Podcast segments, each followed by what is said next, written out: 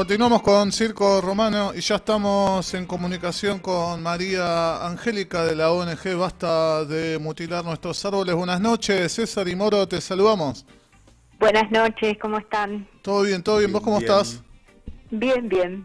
Aprovechamos y, obviamente repetimos lo que hablábamos al comienzo del programa, que vamos a estar charlando con vos, eh, María Angélica, de lo que está sucediendo en el Jardín Botánico con este, eh, llamarlo show es demasiado generoso, ¿no?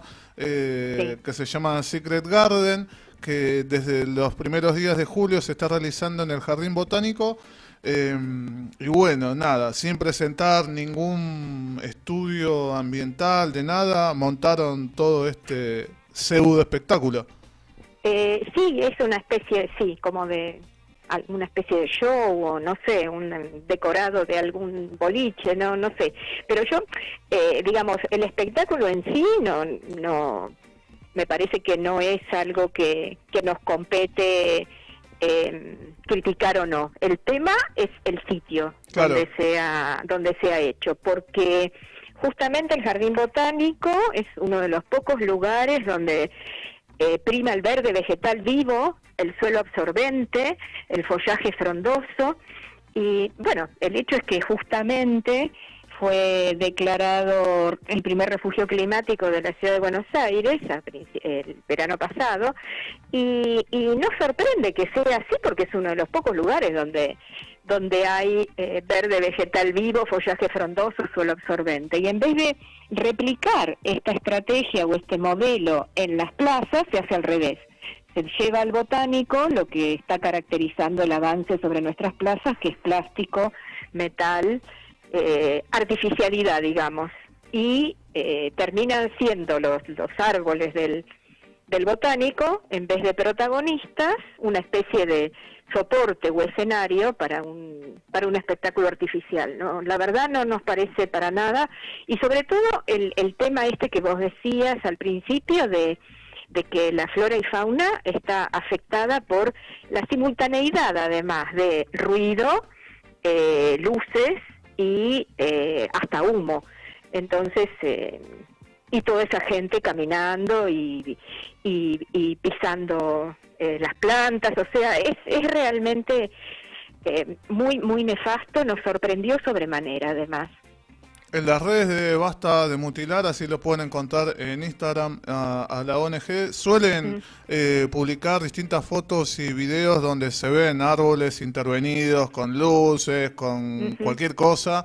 Eh, y bueno, dentro de todo lo que publican, vimos eh, videos donde muestran durante el día las cosas que, o sea, digamos, las consecuencias de, de todo este montaje.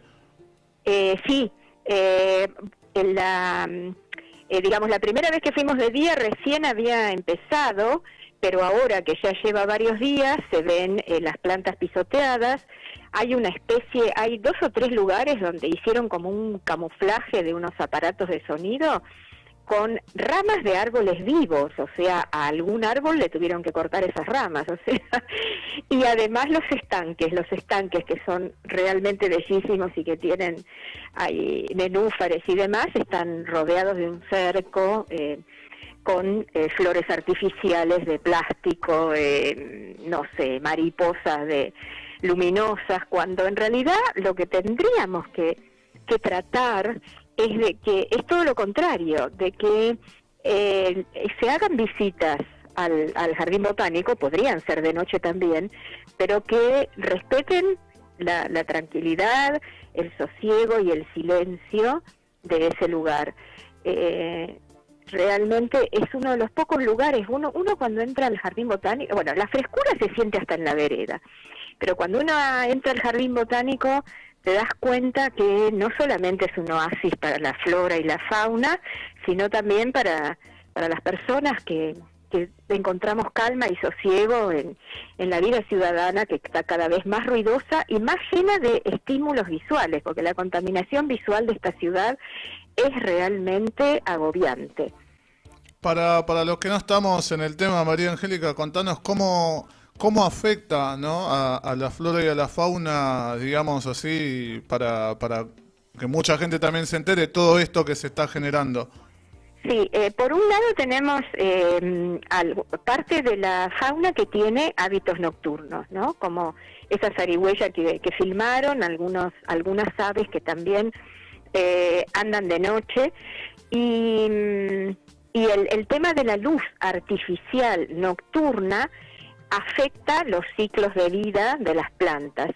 Eh, eh, en esta ciudad que está sobreiluminada, a veces sucede que hay árboles, por ejemplo, que eh, o pierden la hoja más tarde o más temprano o demás, justamente por la influencia de la luz artificial. Y hay muchas especies de árboles que van cambiando hasta la inclinación de sus ramas y la y el enruladito, digamos, de sus hojas en las horas nocturnas. O sea, toda tanto la luz como el sonido, el sonido afecta los ciclos de vida de animales y plantas. Además de a los seres humanos, lo que pasa es que no mucha gente es consciente de ello. Angélica, te quería consultar eh, como dato numérico en realidad. Eh, si sabes la cantidad de metros cuadrados que ocupa el, jardín botánico en su totalidad, y sobre ese número... alrededor de 7 hectáreas. 7 hectáreas, perfecto. Y sobre ese número, ¿Qué porcentaje se lleva hasta esta... Este, eh, sí, el, porcentaje que, digamos que publicaron es, alrededor de 3, hectáreas y media. El tema es que está contada la superficie ocupada, mm. pero está todo el jardín prácticamente ocupado, porque mm, son como caminos entre eh, los, los espacios verdes.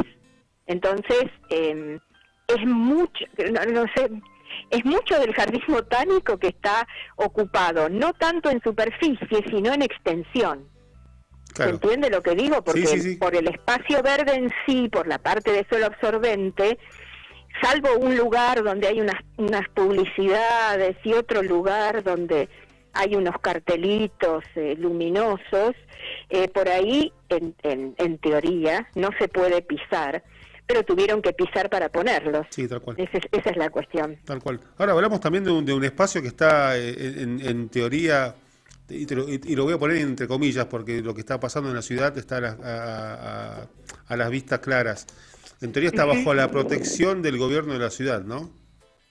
Sí, el, el tema es que lo que está pasando es que hay una, un claro avasallamiento tanto del espacio público como de del, del espacio visual, del espacio público, de los espacios verdes, y vos fíjate que justo ahora en estos días están construyendo dos bares en cada una de las reservas, la de la Costanera Sur y la de Costanera Norte en Ciudad Universitaria. ¿En qué parte de eh, O sea que, que ya no nos dejan lugares sin avanzar, sin arrasar. Sí, sí, y si vas a espacios públicos más chicos, que también son del disfrute del, vecino. Ahora me viene de, haber pasado los otros días por ahí, esta parte, todo el bulevar que, que, va, que ocupa gran parte de la avenida Honorio Porredón, ¿no? Ah, sí, sí. Que también están haciendo una obrita que apunta básicamente a hacer una plaza seca.